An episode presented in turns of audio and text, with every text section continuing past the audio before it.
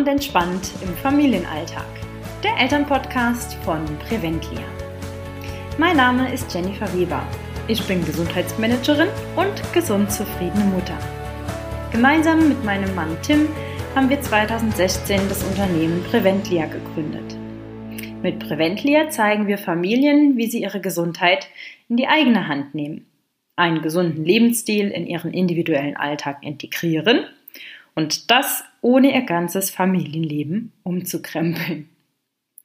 Heute im Podcast Fragen, Fragen, Fragen. Unsere Hörer haben viel geschrieben und die Fragen sind so bunt und individuell wie die Menschen, die die Fragen gestellt haben. Ich beantworte heute eure Fragen mit ein bis zwei Lösungswegen.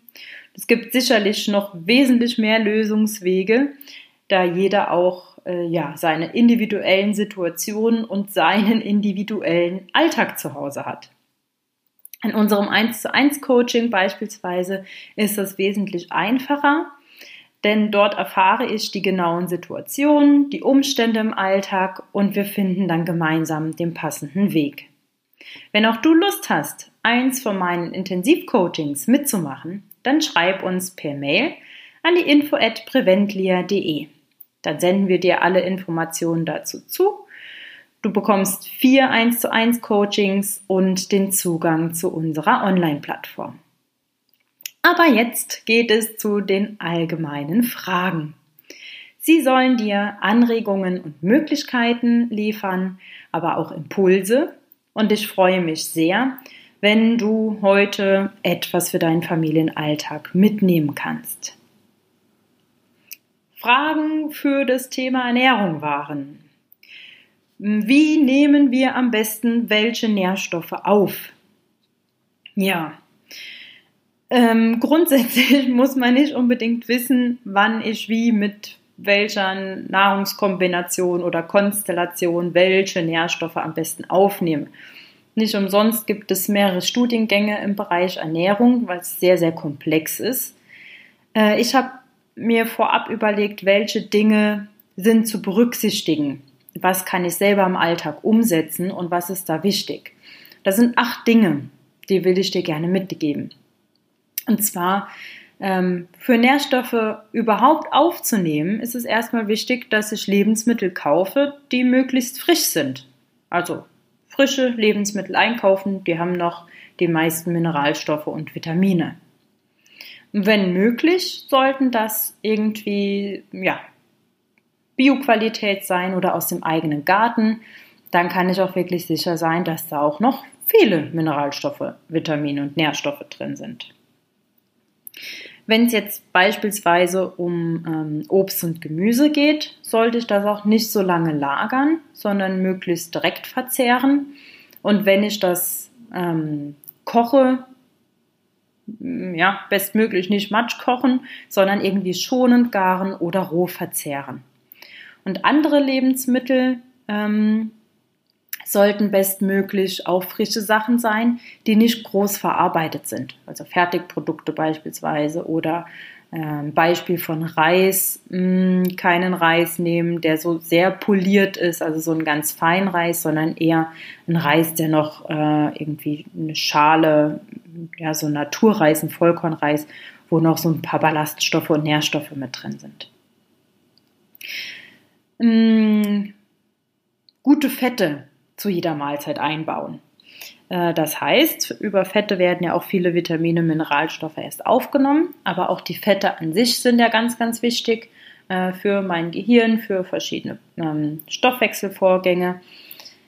Äh, und da sollte ich gucken, dass ich beispielsweise bei meinem Müsli ähm, Leinöl, Leinsamen, Chiasamen, Nüsse irgendwie mit einbaue. Zum Mittagessen, wenn ich eine Gemüsepfanne mache, dass ich da mit einem hochwertigen Öl, beispielsweise Rapsöl, anbrate, ähm, dass das dazu kommt, dass ich da Fisch beispielsweise dabei habe, der gute Fettsäuren hat und abends bei meinem Salat auch mit guten Ölen ähm, den Salat anmache, dass ich äh, dort vielleicht auch ein paar Nüsse oder Kerne mit reinnehme.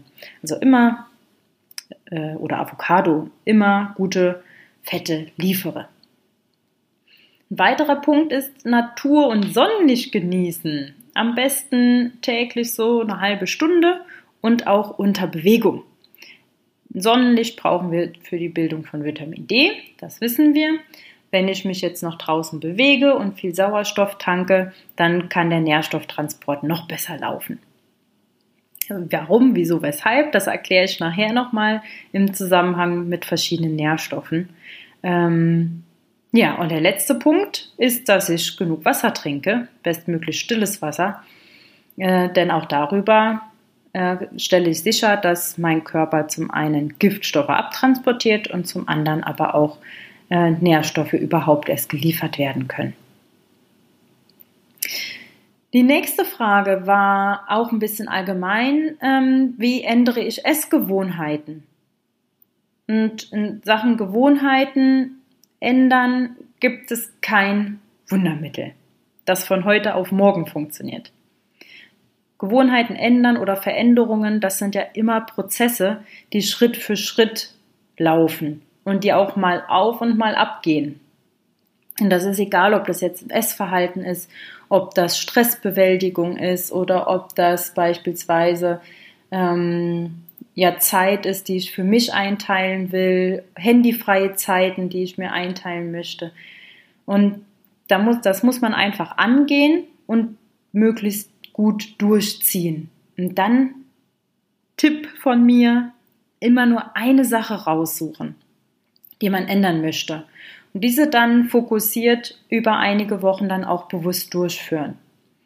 Und genauso sind beispielsweise auch unsere Schwerpunkte in unserer Online-Plattform aufgebaut. Das heißt, da ist immer ein Schritt mit Tipps und Hilfestellungen, die über einige Zeit durchgeführt werden und dann kommt erst der nächste Schritt.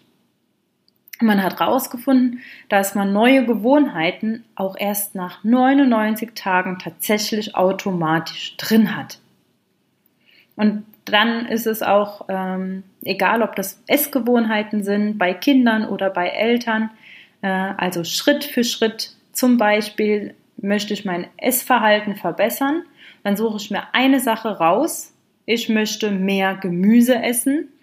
Und dann gehe ich mit diesem Fokus in die nächsten Wochen und sage mir, beim Frühstück baue ich Gemüse ein, beim Mittag und beim Abendessen. Und das versuche ich erstmal bewusst durchzuführen. Und wenn es da um Essgewohnheiten bei Kindern geht, ähm, auch ganz wichtig, dass ich als Elternteil, als Vorbild dann auch vorangehe, denn mein Kind sieht mich ja auch als Vorbild und spiegelt mein Verhalten. Das heißt, ich sollte als Elternteil mein Essverhalten so gestalten, wie ich mir das von meinem Kind dann auch wünsche. Wie begeistere ich für neue Lebensmittel und Gerichte? Das war die nächste Frage. Also wie kriege ich meinem Kind, nehme ich mal an, jetzt eine äh, Aubergine verkauft? Mm, da ist es hilfreich in Bezug auf Kinder, die in diesen ganzen Prozess Essen mit einzubeziehen. Das heißt, ich suche mir ein Lebensmittel raus, was wir vielleicht noch nicht kennen oder noch nicht so oft gemacht haben. Und gemeinsam mit dem Kind suche ich in Kochbüchern oder, wenn ich das auch will, im Internet mal Rezepte raus mit diesem neuen Produkt. Was könnte uns denn schmecken? Auf was hat das Kind Lust? Mit dem Kind gemeinsam einkaufen gehen. Das ist so eine kleine Entdeckungsreise manchmal für Kinder, gerade wenn neue Produkte im Spiel sind. Und dann auch mal gemeinsam kochen und auf Geschmacksexpeditionen, so nenne ich das ganz gerne, auf Geschmacksexpeditionen gehen. Ähm, auch hier werden die Kinder nicht von heute auf morgen Juhu schreien. Wenn, und sie werden auch nicht von heute auf morgen alles essen. Aber wenn ein Kind was selbst gemacht hat, dann ist es alleine davon ja schon begeistert. Ich habe das gekocht, es schmeckt. Dann probiert es das auch eher mal.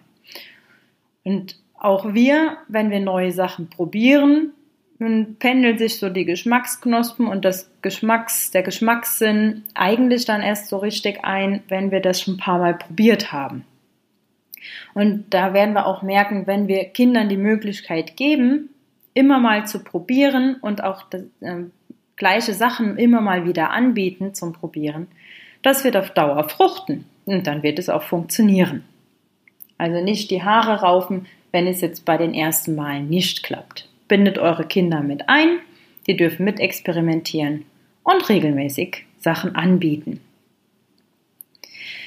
Ähm, ihr könnt auch äh, so eigene Sachen anpflanzen mit Kindern. Und wenn es nur auf der Fensterbank irgendwie Kräuter sind, bindet auch da, wie gesagt, die Kinder mit ein, neue Lebensmittelgerichte auszuprobieren. Äh, das schmeckt, wenn man es selbst gemacht hat. Die nächste Frage war so zum Thema Stressbewältigung. Und zwar äh, ist entstehen bei den Hausaufgaben immer Konflikte oder ähm, ja, ist direkt schon Stress bei den Hausaufgaben. Hm.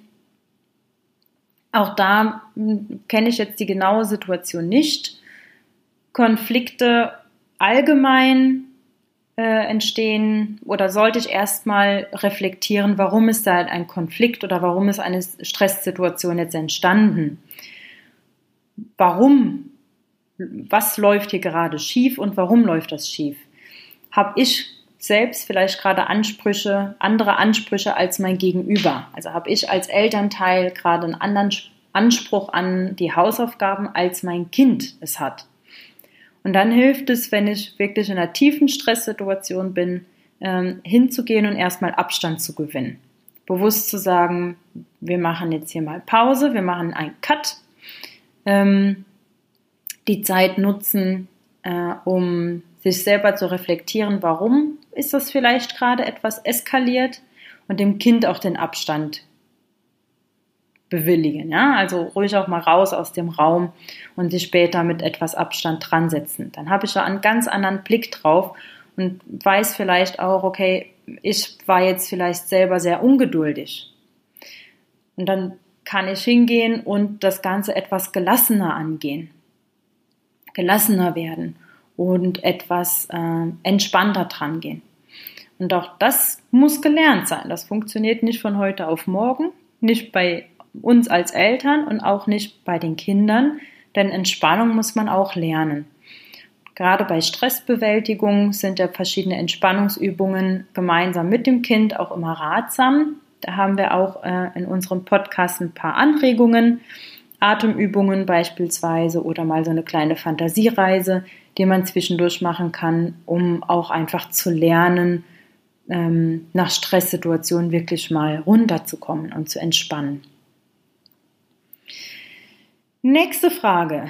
Wie gehe ich mit Rückschlägen, Hürden im Alltag um? Ähm, ja, kommt jetzt auf den Rückschlag auch an. Gehen wir einfach mal davon aus, wir sind jetzt beim Thema Essgewohnheiten und ich hatte mir eigentlich vorgenommen, ich will mehr Gemüse essen. Dann hilft auch hier reflektieren. Warum war das ein Rückschlag? Was hat dazu geführt, dass ich das beispielsweise nicht gemacht habe? Warum habe ich heute kein Gemüse gegessen? Und wie kann ich in Zukunft diese Hürde umgehen? Also was hat dazu geführt? Was war die Hürde? Wie kann ich die Hürde umgehen? Kann ich mich da anders darauf vorbereiten? Und genau das ist eigentlich auch das Geheimrezept im Gesundheitscoaching. Alles, was ja von alleine geht und läuft, das brauche ich nicht zu coachen. Meine Aufgabe, meine Arbeit fängt eigentlich erst da an, wo die Hürden und wo die Probleme entstehen. Denn häufig erkennt man selbst diese Hürden ja als solche gar nicht oder weiß nicht damit umzugehen, weiß jetzt nicht, was, was da helfen könnte. Also reflektieren ist das Zauberwort, sich zu überlegen, was läuft denn da gerade schief und warum. Nächste Frage. Wir äh, sind häufig erkältet und die Kinder haben Allergien. Hm, wie soll man sich bestmöglich ernähren oder verhalten? Oh, das ist eine schwierige Frage, ähm, da hier einige Faktoren zusammenfließen oder zusammenfließen können, zusammenfließen, definitiv zusammenfließen. Zum Beispiel kann das eine schlechte Ernährung sein über längere Zeit, heißt wenig Vitamine, Mineralstoffe geliefert. Hm, viel Stress kann Krankheit auch begünstigen. Wenig Bewegung. Äh, man hat herausgefunden in Studien bei Kindern, dass nach wenigen Minuten rumlaufen draußen an der frischen Luft ähm, der Körper Stoffe ausschüttet, die das Immunsystem stärken. Und wenn die über längere Zeit mal nicht so wirklich sich auspowern konnten, dass äh, das Immunsystem dann dadurch auch geschwächt ist. Um das mal so ein bisschen zu verbildlichen und zu vereinfachen, was dann in der Zelle passiert, wenn ich nicht optimal versorgt bin, warum beispielsweise häufig Krankheiten, Allergien oder so auftreten können, möchte ich gerne mal ähm, euch die Zelle ein bisschen genauer erklären. Aber nicht die Zelle an sich, sondern äh, da gibt es ein schönes Beispiel für, ähm, was das eins zu eins widerspiegelt. Und zwar ist das ein Aquarium. Also stellt euch jetzt einfach mal ein Aquarium vor. Da habt ihr das Glas an sich. Genauso habe ich in meiner Zelle auch eine Wand. Das ist die Zellmembran. In meinem Aquarium ist Wasser drin. Auch habe ich Wasser in der Zelle. Das ist das Zellplasma. Damit das Aquarium jetzt ein bisschen schöner aussieht, kommen da ein paar Pflanzen rein. In meiner Zelle habe ich jetzt keine Pflanzen, aber ich habe sogenannte Zellorganellen. Da läuft ein bisschen ja, Stoffwechselprozesse und ein paar, ja, einfach ein bisschen Leben ab in der Zelle. Genauso auch im Aquarium. Und damit da noch mehr Leben drin ist und ich was zum Gucken habe, setze ich da noch einen Fisch rein in mein Aquarium. Jetzt habe ich aber auch keinen Fisch in meiner Zelle rumschwimmen, aber da habe ich das sogenannte Kraftwerk der Zelle, das ist das Mitochondrium. Da laufen die wichtigsten Stoffwechselprozesse ab. Und da wird Energie produziert. Wie in meinem Aquarium auch, da ist das meiste Leben in dem Fisch. So, mein Fisch ist ja jetzt aber nicht einfach nur so am Leben, sondern der braucht ja auch was zu futtern. Jetzt gehe ich einfach mal davon aus, ich gebe dem einmal schlechte äh, Lebensmittel. Also viel, weiß ich nicht, Zucker, viel Weizen, viel, ähm, ja, viel Süßkram mit wenig Vitaminen, Mineralstoffen. Und bestmöglich auch noch quantitativ, also mengenmäßig sehr, sehr viel. Da bleibt dann vielleicht auch ein bisschen was über, das schwimmt so im Aquarium rum. Mein Fisch futtert das und der macht mir auch ins Wasser. Auch in meiner Zelle ist es so, dass bei den Stoffwechselprozessen sogenannte Stoffwechselendprodukte überbleiben oder über meine Ernährung, die ich esse, Giftstoffe, Abfallstoffe einfach überbleiben, die ich gar nicht verwerten kann. Und wenn ich das jetzt über lange Zeit so handhabe, über lange Zeit Blödsinn liefere, dann ist mein Aquarium, meine Zelle zugemüllt. Und dann kippt mein Wasser im Aquarium. Und genau das Gleiche passiert auch in der Zelle. Wenn das Wasser kippt, dann ist das sauer. Und wenn das Wasser sauer ist und zugemüllt ist und sich überall Zeugs, Abfallstoffe absetzen, wie geht's dann meinem Fisch? Das kann ich mir ganz gut vorstellen, denn genauso geht's mir dann auch. Der Fisch hat keinen Bock. Der ist müde, der ist unmotiviert, der hat äh, Leistungsfähigkeit ist im Keller. Ähm, der wird häufig krank, der hat Kopfschmerzen. Dem geht's einfach bescheiden. Genauso geht es mir dann auch, wenn meine Zelle so aussieht. Was kann ich jetzt machen, um mein Aquarium zu säubern? Da gibt es mehrere Sachen, die ich machen muss. Im Aquarium könnte das jetzt ganz einfach sein. Ich könnte jetzt das Wasser einfach ausschütten. Das geht in meiner Zelle leider nicht so einfach. Aber ich kann dafür sorgen, dass immer frisches Wasser reinkommt. Deswegen viel Wasser trinken. Möglichst stilles Wasser, keins mit Kohlensäure, denn wie der Name schon sagt, dann schütte ich wieder Säure in, in meine Zelle rein, in mein Aquarium rein. Und ich will ja die Giftstoffe, die Säure und so weiter raushaben. Denn meine Zelle funktioniert am besten dann, wenn sie irgendwie vom pH-Wert neutral oder leicht basisch ist. Also rausschmeißen, viel Wasser liefern, ähm, um gutes Wasser wieder drin zu haben. Was gebe ich meinem Fisch denn zu fressen? Na, nur gute Lebensmittel mit vielen Vitaminen, mit vielen ähm, Mineralstoffen, sekundäre Pflanzenstoffe, Ballaststoffe, gute Fette, Eiweiße.